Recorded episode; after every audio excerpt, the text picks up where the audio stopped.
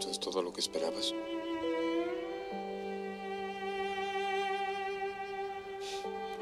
Tiene sus cosas buenas y malas, pero no puedes negar la vista.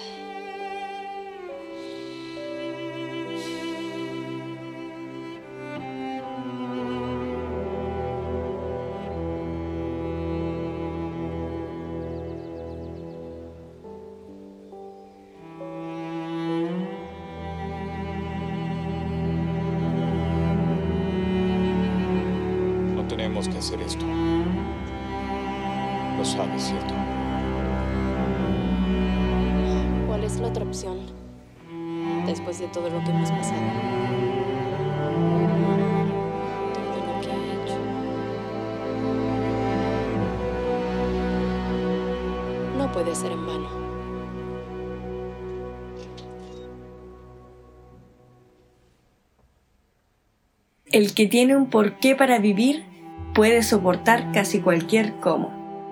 Esa frase la ocupa Víctor Frank en su libro El hombre en busca de sentido, parafraseando a Nietzsche. Y bueno, el contexto de ese libro trata de mm, él sobreviviendo a un campo de concentración. Así que nosotros, sobreviviendo a esta cuarentena, tenemos que tener un porqué para soportar cualquier cómo. Si él pudo soportarlo, nosotros también. Eso.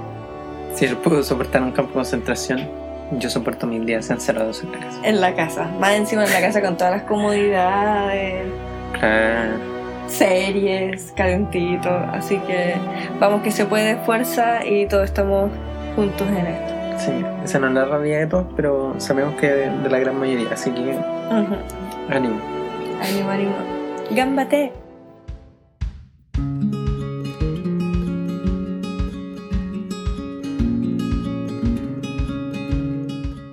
Ya, porque ahí viene la, Sí, la pues. música. Ya. Sí, sí, sí, sí, y tengo que volver a contar mi historia. No, pues tenemos que hablar de Sí, pues, ya. Bueno, en el capítulo de hoy hablaremos con respecto a sucesos paranormales. Chin, chin, chin. Em,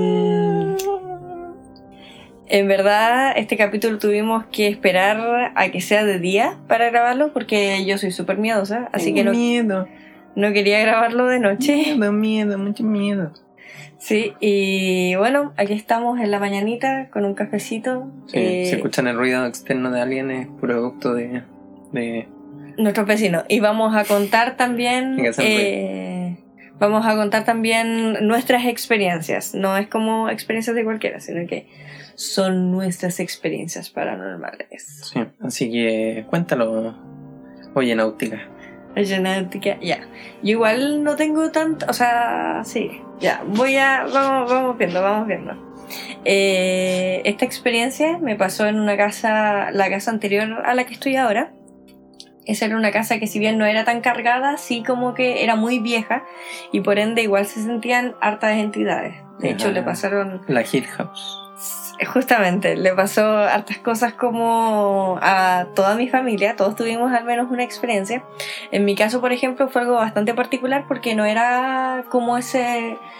No pasó en ese típico escenario donde como que tú te despiertas en la noche sola y vas a la cocina y estás sola y todos están durmiendo y todo está oscuro, no. Sino que de hecho era una reunión familiar que estaba como, no sé, por el patio y la cocina quedaban por una puerta dividida, entonces estaban todos en el patio y yo entré a servirme, no sé, bebida, agua, porque yo no soy mucho de tomar otros brebajes. Y, y de repente, mientras me estoy sirviendo la bebida, cacho que una servilleta, ojo que la puerta estaba cerrada, no había ninguna corriente de aire, una de las servilletas se empieza como a levantar y a mí, más que provocarme miedo en ese momento, porque uno se imagina igual cualquier cosa, no necesariamente es como que, uy, al tiro es un fantasma, fue como, qué raro. y me acuerdo que lo que atiné era poner como la mano frente a la servilleta, y en ese momento sentí como un airecito frío, como que literalmente me estuvieran soplando la mano. El fantasma de la servilleta. Sí, y fue como, ya. Y después de eso como que se dejó de mover y ahí me dio como el miedo y fue como que... ¡ah! Y después ahora ya rememorando digo, pucha, si la puerta estaba cerrada, todo, y aparte era solamente en ese lugar focalizado que había vientito, así era muy extraño, muy, muy, muy raro. Bueno, y esa es una de mis experiencias que amar. Pero a nivel general también hubieron otro tipo de experiencias.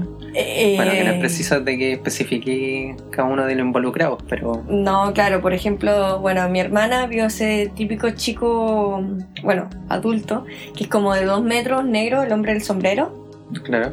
Eh, ella lo vio a él, también sintió una vez un perro con cadenas que quería entrar a la pieza donde nosotras estábamos durmiendo, que de hecho eh, a esa pieza se accedía por dos puertas, o por el patio o por como la cocina, entre comillas. Y el perro primero apareció por el patio, como no pudo abrir la puerta porque la puerta retumbaba, se dio la vuelta y intentó entrar por el otro lado. Hasta que mi hermana me despertó y ahí supuestamente cesó el sonido. Y después, bueno, llamamos a mi papá y que durmiera con nosotros. A mi hermano también una vez en la cocina también se, el- una lámpara se le empezó a mover de, como en vaivén de un lado para otro. Todos tuvimos como experiencias, incluso la gente que fue a arreglar la casa decían que, que veían una novia, una chica de blanco que cruzaba justamente esa pieza donde nosotros estábamos durmiendo. Esa pieza era como la más brígida, así, el corazón de la casa de Hill House. Porque todos siempre están de blanco. No llegan, sé. llegan, llegan al, al limbo y le dicen, acá está su vestimenta. Un traje blanco y su pelo tiene que ser largo y negro, Es como la chica del aro. Es que es blanco o negro. Ponte tú el hombre de dos Te metros. portaste mal, toma, el tuyo es negro. Sí, el hombre de. Te vi bien, toma el blanco. El hombre de negro es negro. eh. Esas son mi, esa es mi historia por ahora, porque igual después voy a contar, no sé si algo tan paranormal, pero sí que fue como muy raro igual, que es como, no es de fantasmas sí, pero sí es como de cosas misteriosas. Mm. Y ahí viene la música. Tin, tiri, tiri, tin, tin, tin, tin. Yo creo que nadie va a cachar qué canción estoy cantando. Yo creo. Ya, te toca. Bueno, mi experiencia se remonta a años mucho más lejanos. Nadie pudo presagiar que justo un invierno del año de 1996. Bueno, esa fue mi imitación de Carlos Pinto. Una pésima imitación. No, mi experiencia eh, principalmente fue, fue cuando era mucho más pequeño y fue de que yo vivía en una casa que no vamos a especificar ni lugar, vamos a cambiar el nombre del personaje para cuidar su identidad. Ya. Y, y, y sucedía en esta casa que no solamente, digamos, a mí personalmente, sino también a otras personas eh, que estaban dentro de la casa, también sentían como presencias.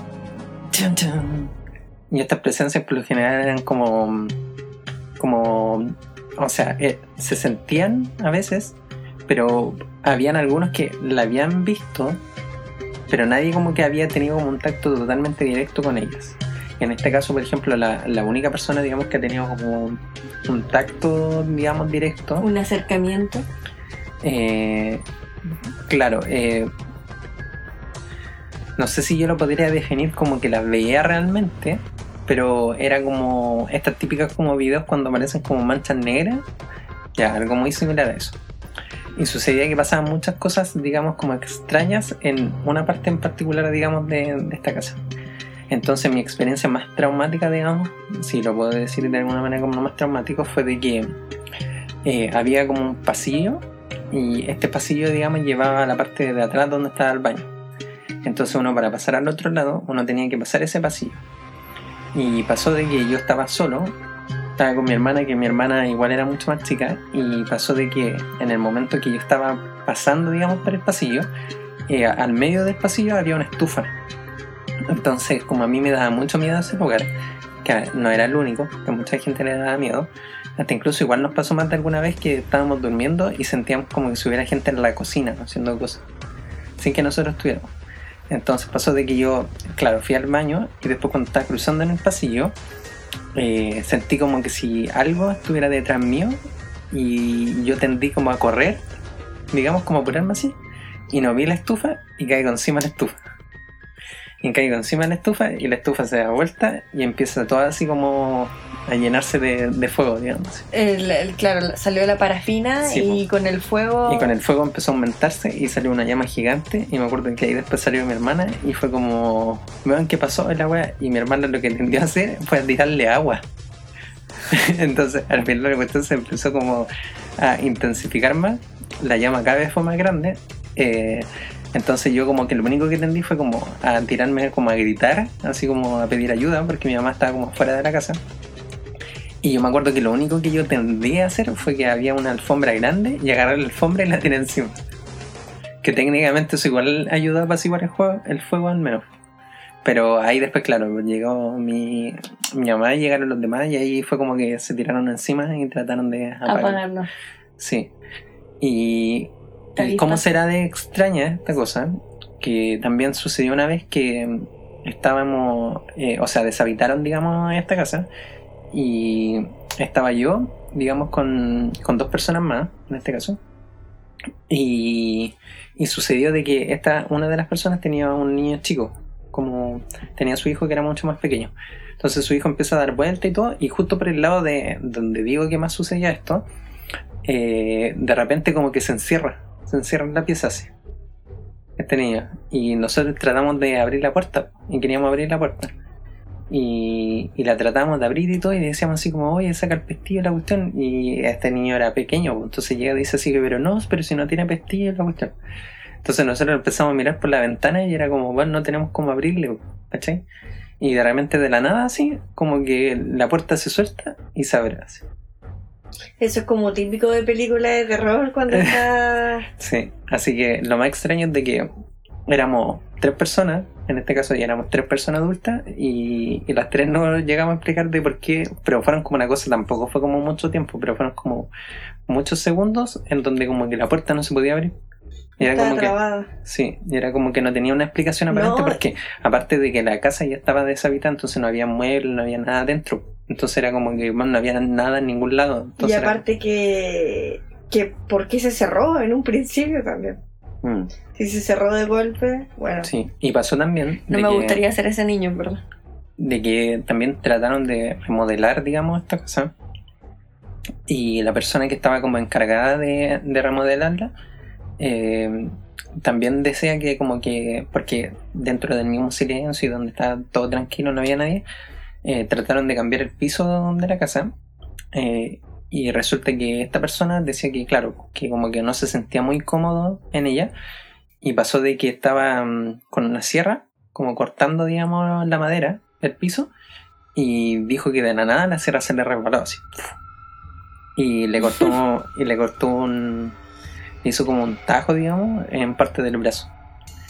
Y ahí después todo, claro, lo asimilamos como que si hubiera sido un accidente, pero fue como que nadie le dio mucha explicación tampoco porque esta persona se dedicaba a eso. Y era como una de las primeras veces que le pasaba algo similar. No, y, y ahí. Así que y- nadie lo sabe. No, y la persona, esta misma persona dijo que él ya no quería seguir trabajando en la casa después de ese accidente. Había dicho que Ah, claro.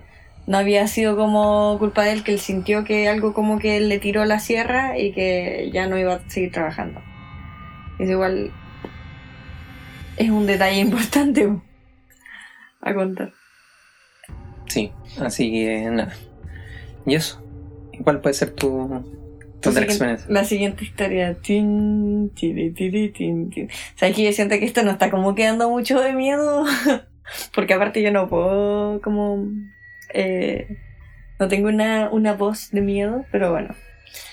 Eh, bueno, mi siguiente historia no es tan paranormal. Aún me quedan como algunas otras cositas que contar, pero esta en especial es muy misteriosa. Resulta que por allá por el año 2015, puede ser, nos fuimos de viaje, bueno, con mi familia, de vacaciones al sur. En ese viaje nos quedamos en unas cabañas en Puerto Montt y eh, yo dormía con mi hermano en ese entonces. Mi hermana por a veces motivo no estaba en la pieza en ese momento, así que solamente yo y mi hermano somos los que sabemos de lo que pasó. Em, en una, bueno, dormíamos ahí, a mi hermano no le gustaba que entrara luz por la ventana. Y me acuerdo que la noche anterior, como la cabaña de al frente quedaba justo frente a la ventana, eh, cuando los de la cabaña de enfrente estaban, prendían la luz y entraba toda la luz por la ventana. Entonces, eh, nosotros ya habíamos dormido la noche anterior con luz. Y esa noche estaba oscuro aún, porque al parecer, como nosotros llegamos, no vimos ningún auto, los vecinos de la cabaña del frente no estaban. Y en eso estamos acostados y mi hermano me dice, pucha, no, van a prender la luz. Y yo le digo así como, ¿y cómo sabía eso? Y me dice así como, no, es que lo presentí. Y yo le digo, ya, pero probablemente sea mentira. Y me dice así como, no, mira, la van a prender a la cuenta de 100. Y empieza a contar. 100, 99, 98, en una cuenta regresiva donde fue como eterna, porque básicamente era solamente él contando, yo también contando en mi mente y un silencio. En eso que va como en el 50, se escucha llegar un auto, en eso que va en el 30 se escucha bajar a los vecinos, en el 20 se escucha que van caminando. Dice cero y yo digo ya, no se prendió. Y ¡pum! se prende. Onda, justo después del cero, se prende la luz. Y empiezan así como, oye mamá, no sé qué cosa, Y fue como, what happens here? O sea, ¿cuáles son las probabilidades de que, ya, porque alguien te puede decir, pucha, se va a prender la luz y se prende. Pero hacer una cuenta regresiva y que justo en el cero se prenda, fue una cosa que yo en verdad no... Pero aquí de paranormal tiene esto. No, porque dije que es una cosa misteriosa y mi hermano siempre tiene esas cosas en todo caso. Siempre, bueno, los sueños premonitorios, como el hecho de... Y, ni siquiera son sueños, a veces son como sensaciones que le dan como despierto, ¿cachai? Ponte tú, no sé, una vez estaba con su polola comprando algo y... Y como que pasa algo así y dice así como, oye, eso es tan raro que va a sonar una alarma. Y pum, suena la alarma, ¿cachai? Una cuestión muy rara. Pero igual hay una probabilidad de que sea más intuitivo, ¿no? Y que saquéis conclusiones antes de tiempo. Pero ¿cómo puedes decir que a la cuenta de 100 se va a prender la luz y al 100 se prende? Sí, pero hay gente que igual tiene como esa sensibilidad, digamos. Ese don. Como esa gente que también, no sé, eh, por medio de los sueños también de repente pronostica cosas. Sí, pues. Es que eso, eso es como ahí traeríamos un plano, digamos, más espiritual, tal vez. Si lo podemos definir de alguna manera. Claro, es que eso es, de hecho, él me comentó en algún momento que él sentía que, estos como poderes, entre comillas, eh, mientras uno más hablaba de ellos, más los perdía. Por ende es como una regla de oro que ojalá nunca hagas como una demostración tan, tan grande de ellos, ¿cachai?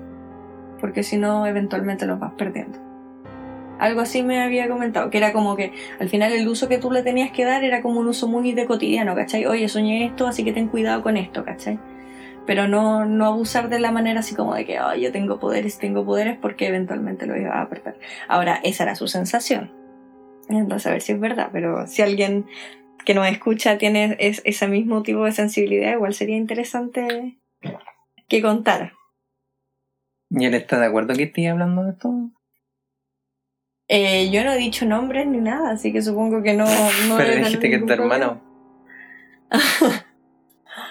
ya, te toca. Bueno, después de esa historia, eh, me centraré más que nada ahora en otra experiencia que es muy similar a la que había dicho anteriormente, pero en un contexto totalmente aparte, que fue ya siendo como un poco más grande.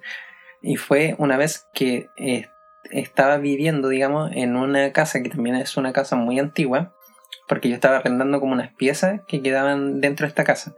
Esta casa, el estilo era como muy casa como, como de convento. Estaba la casa principal, que era la casa que estaba delante, y tenían como puras piezas que estaban detrás. Y en estas piezas las arrendaba diferente gente. Eran como, como ocho piezas, digamos, que eran como cuatro hacia un lado, cuatro en el otro, y eran como piezas pequeñas. Ya, y resulta que en ese tiempo yo tenía que ir a estudiar en las mañanas, y me pasó muchas veces de que yo me despertaba a la hora, digamos, de, de siempre, porque yo tenía como un reloj, que eran como estos relojes que eh, al momento que suenan, suenan como campanas, como está típico como reloj antiguo, en donde tienen esta alarma, digamos, que es como pequeñas campanas que empiezan a tintinear. Claro. Entonces me pasó de que mm, de que me despertaba todo, ya, yo decía ya todo bien, me, me arreglaba todo, salía y de repente veía el reloj y estaba atrasado y estaba adelantado una hora. Significa que ya iba atrasado una hora. Y yo no entendía la razón de por qué. Y me pasaba de que, de que, claro, pues yo me empecé a percatar, digamos, con este reloj, en tenía la alarma, y me di cuenta de que dos veces, eh, dentro de, bueno, de ese mes, digamos, dos, dos veces, el reloj como que se había adelantado solo. Y era como que yo no entendía la razón de por qué se iba a adelantar, pues no tenía ningún sentido. Entonces me pasó de que ya ahí como que me empecé como un poco más a psicosear, porque decía así como, no puede ser de que la manía de reloj completamente se haya dado vuelta a una hora.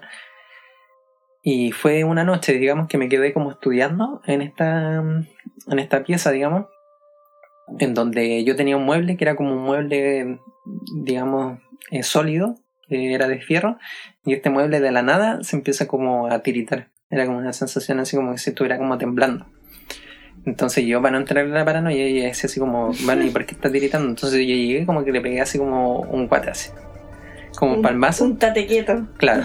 Que sería como pegarle un golpe. Y, Palmazo. y ahí como que cesó un poco, digamos, el, el, el movimiento, El digamos, del mueble. El movimiento del mueble. Pero después, eh, lo más extraño, digamos, y que tuvo más índole así como, ya esto no, no está teniendo ningún sentido, fue que estaba un día entrando, digamos, a esta como casona y ya, y yo estaba justo viviendo en la pieza que quedaba como en la parte de más atrás, que era como una de las últimas. Entonces, ya yo estaba haciendo mis cosas, todo, y de repente como que me golpean la puerta así. Pero un golpe así como típico golpe común de, de portazo. Me golpean así como sus dos veces, y llego, salgo, eh, abro la puerta, y no había nadie. Lo más extraño de todo era de que estaba todo un pasillo, que era el pasillo para poder entrar, digamos, a la parte de la casona. Y era como muy improbable de que alguien que haya golpeado, digamos, en ese minuto y haya abierto, porque encima en las piezas al lado, al lado de las otras piezas no había nadie. Porque yo igual llegaba relativamente temprano, porque la gente que vivía acá era pura gente que trabajaba, entonces igual llegaba como tarde en la noche.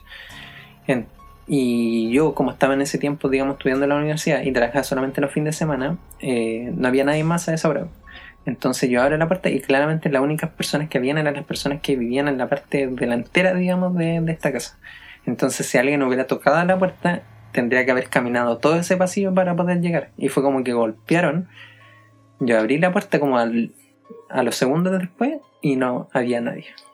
Así que ahí después ya llegué y entré un poco en la paranoia y dije, no, este lugar algo tiene, así que nos vamos de aquí. Ah, Bueno, igual tú habías mencionado en tu primera historia algo de como ver manchas, como en las películas antiguas. Eh, ¿En esa casa viste las manchas? no, no, en esta casa no vi nada.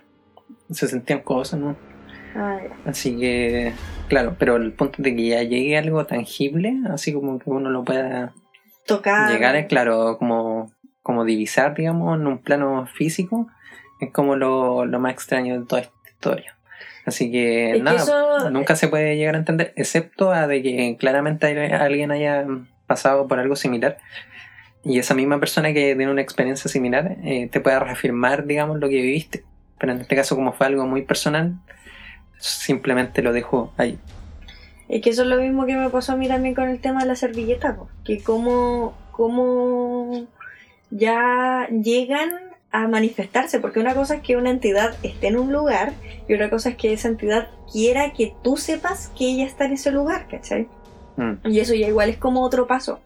Eh, bueno, en mi casa, por ejemplo, la, bueno, en mi ex casa, em, mi hermana vio duendes en algún momento, hasta algunos se le tiró como a la cara, o ella pensó que era mi gato porque dijo que como que algo le revoloteó en la cara y salió. Y, y como que ella no, no alcanzó a ver nada, era como algo blanco. También veían una entidad en el living. Mi hermano y mi mamá cuando llegaban como más tarde decían que se parecía al Barto, que era un perrito mío que yo tenía blanco. Y que andaba como por el piso, así. Que siempre pensaban que era el Barto y no. Pero esa era como más buena onda, porque en verdad nunca hacía nada. Era más inofensivo. Em, ¿Qué más? ¿Qué más? ¿Qué más? También, bueno, mi hermana en algún momento, lo que pasa es que mi casa también como que tenía un tema mu- muy... que nosotros pensábamos que nos habían hecho, no sé si a nosotros o quizás a la casa netamente, pero era como brujería. Porque mm, en un portón que nosotros teníamos, de la nada aparecían muchas, pero muchas moscas. Estamos hablando de 30, de 50, aparecían de la nada, sin necesidad de que, las, de que ni siquiera haya algo abierto como para que aparezcan. Y eran esos moscones como grandes, que hacen mucho ruido al volar, pero eran, estos eran tontos, literalmente tontos. Tú los podías tocar y no iban a salir volando, sino que se quedaban como quietos, volaban un rato, pero como que chocaban con las cosas, eran como maniquís de mosca, como que no tenían las ganas de vivir, ¿cachai? Las podías matar al tiro. Y, y, por ejemplo, en algún momento nosotros subimos al techo de nuestra casa y encontramos una cruz de ramas hechas. Esa cruz mi mamá la agarró con una bolsa y como que no me acuerdo si la tiró a la basura o fue que la quemamos como en la parrilla. Eh, también una vez me acuerdo que fuimos a mi colegio como por esas kermés que hacen y era de noche a la vuelta cuando nos devolvimos con toda nuestra familia en el ventanal que da para la calle había como un ramo de rosas secas también que nos habían dejado así como puesto entre las rejas y la ventana y nada, pues muchas cosas así que eran como súper raras, ¿cachai? Eh, cuando mi hermana era chica, y, nosotros también lo ligamos a la brujería, le había pasado que entró a una pieza y sintió que alguien se reía de ella, pero con una risa así muy, muy burlesca. Y mi hermana al principio como, bueno, con esa incredulidad que digo yo que a veces uno le da como en primera instancia, empezó a buscar porque dijo, ya es mi teléfono que está sonando. Pero decía que el sonido como que no venía de ningún lado, así era como, como que estuviera dentro de su cabeza, o como que viniera de todos los lados, ¿cachai? Y era una risa que se burlaba de ella. Así que eso, esas serían otra, un compilado de historias también el tema es que al final de esa casa nos fuimos, hasta el último día ha- habían moscas que aparecían. Eh, nosotros ya como que estábamos habituados a ello, verdad. Mm. Sí, no sé, yo lo único extraño que pude ver, digamos, pero durante más que nada la época donde, donde era más chico, me acuerdo que una vez estaba mm, en, digamos, porque esta casa igual era más o menos grande, entonces estábamos como en, en, el, en un pasillo y de la nada, digamos, apareció un murciélago. Que ahora igual, eso igual es extraño porque, porque igual murciélagos comúnmente acá no se ven mucho. Y no sé por qué había un murciélago. Como que por lo general igual se veían como muchos murciélagos, eh, digamos, en ese pasillo. Y nunca llegamos a entender igual por qué razón estaban ahí. Por lo general vimos... O sea, yo me acuerdo que yo llegué a ver uno, pero me acuerdo que igual habían dicho de que había aparecido como más de uno. Y según, bueno, dicen de que los murciélagos igual se aparecen como en lugares que no, no tienen ninguna relación, como traer, entre comillas, digamos, como un mal augurio. Pero igual lo encuentro un poco extraño, en verdad. Porque es como, o sea, si lo vemos dentro del plano realista, puede ser de que igual haya una probabilidad de que en verdad hayan estado murciélagos, digamos, ahí cerca, digamos, de, la casa. Pero igual era como muy extraño. Hasta el día de hoy, digamos, no, no he vuelto a ver, digamos, un murciélago cerca de estos lugares. Entonces igual es como algo muy extraño. Y me acuerdo que vi el murciélago así al frente mío y era muy pequeño yo, entonces como ver este como ser, digamos, que nunca había visto, que solamente había visto como en revista, fue igual extraño verlo. Así que eso, si alguien tiene sus conclusiones, que las comparta y también pueda decir las suyas. Y eso más que nada con la historia. po. Ahora, dentro de el plano, digamos, de lo paranormal, no, no sé si tan paranormal, pero eh, como siempre hay muchas recomendaciones, digamos, casi al final de los capítulos.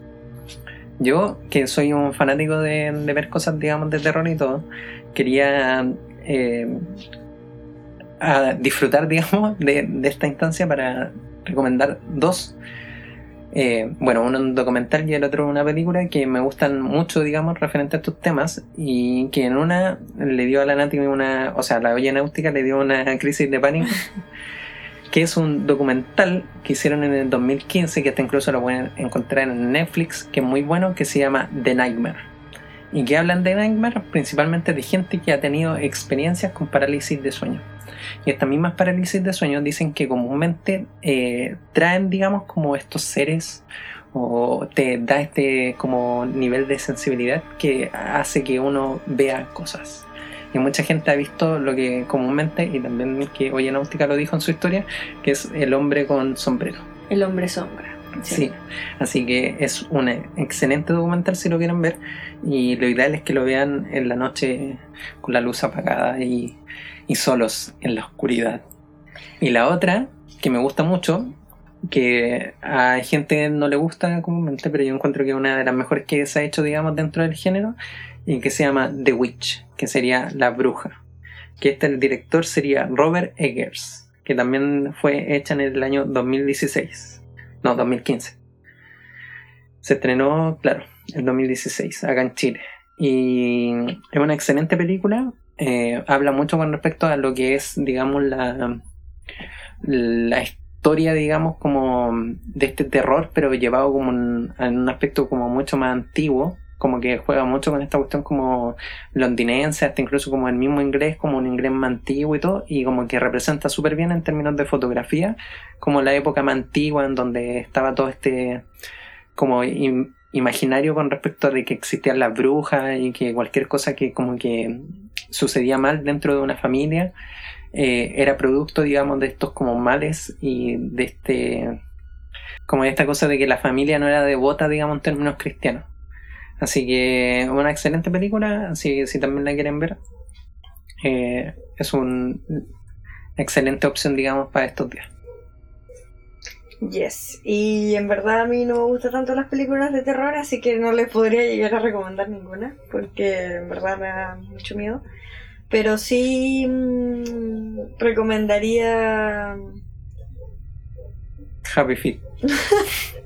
Sí, hace poco vimos Happy Feet. Bueno, que de hecho cuando yo veo como algo de miedo y quedo muy psicoseada, en general suelo ver cosas como felices, como sean videos de gatitos. Vean El Conjuro, así la típica. El Conjuro es buena, el ritual. Rec. No, esa nunca la vi. Em, vean. Hill House. Esa, vean Hill House, por favor, la serie que está en Netflix. Una serie que tiene muy buena trama, lejos de también lo que pueda llegar a ser, porque tampoco es como terror, terror, sino que es como. como. ¿cómo se llama? Suspenso. Claro, yo creo que toma hartos temas, digamos, con respecto también a lo que decías de como el inventario, con muchos matices y también con muchas historias que pueden llegar a suceder y que son como reales, digamos, que se han contado como realmente. Incluso igual cuando vi Hill House me acordé mucho de esta novela de Stephen King, eh, que también habla mucho de esta casa, que fue de un joven que prácticamente mató a toda su familia y cometió, digamos, este delito porque decía que en la misma casa habían seres que lo, incitaban, digamos, a cometer, digamos, como todos estos delitos.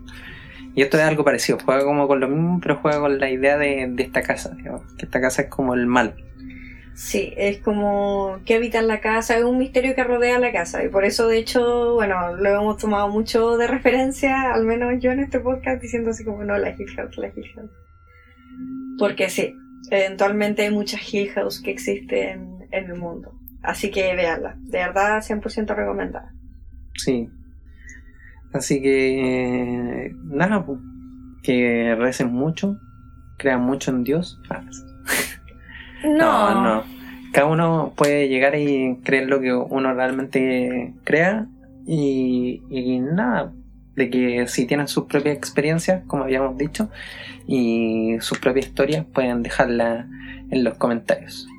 Igual tienen que estar también tranquilos, eso es importante, sobre todo como para esta, esta temporada. Nosotros igual decidimos hacer este capítulo más que nada porque era más entretenido y era como ya, vamos a contar la historia. Otra faceta también para darnos a conocer, pero sí es importante igual estar tranquilo. O sea, a ti no te gusta el miedo, tampoco O sea, este podcast está súper liviano, verdad. Podías escuchar esto y no te va a dar miedo. Ah, no sé, yo le voy a poner una, una música de terror. Ah. Bueno, quizá eso va a arreglar porque yo siento que mi forma de, de hablar no da miedo, pero eh, sí, claro que, que estén donde quieren estar. Hagan lo que quieran. ¿Saben qué? Hagan lo que quieran. Pásense la cuarentena por, ah, por Eso, donde quieran. Por ahí. No, mentira. No, quédense en casa y, y nada, pues. Son tiempos difíciles. eh, espero de que no vean la guerra de los mundos. Ah, no vean virus. ¿Cómo se llama? ¿El virus la que está en Netflix? Pandemia, virus. Ah, claro. Como ahora Netflix, que como es- son como los top de las películas. Sí. Sí, así que si no quieren, digamos, eh, contaminarse con, con esto, eh, también están en todo su derecho de, de ver algo más relajado. Y eso, Happy Feet de entretenida. Ah. no, y, y nada, pues, los queremos mucho, que estén bien y recuerden, este es un podcast para ver, para ver, este es un podcast para escuchar en la noche, con oscuridad, silencio, desolación y miedo y terror. Aprovechen de verlo en la noche porque esto, insisto, lo hicimos en el día. Muy de mañana, Cero, de hecho. cero Así que. profesionalidad con, con el tema. Así que ustedes eh, véanlo en la noche y asústense. Y si no, ríanse porque en verdad puede dar como para las dos fue, cosas. sí, se fue para otro cosa. Adiós. Adiós.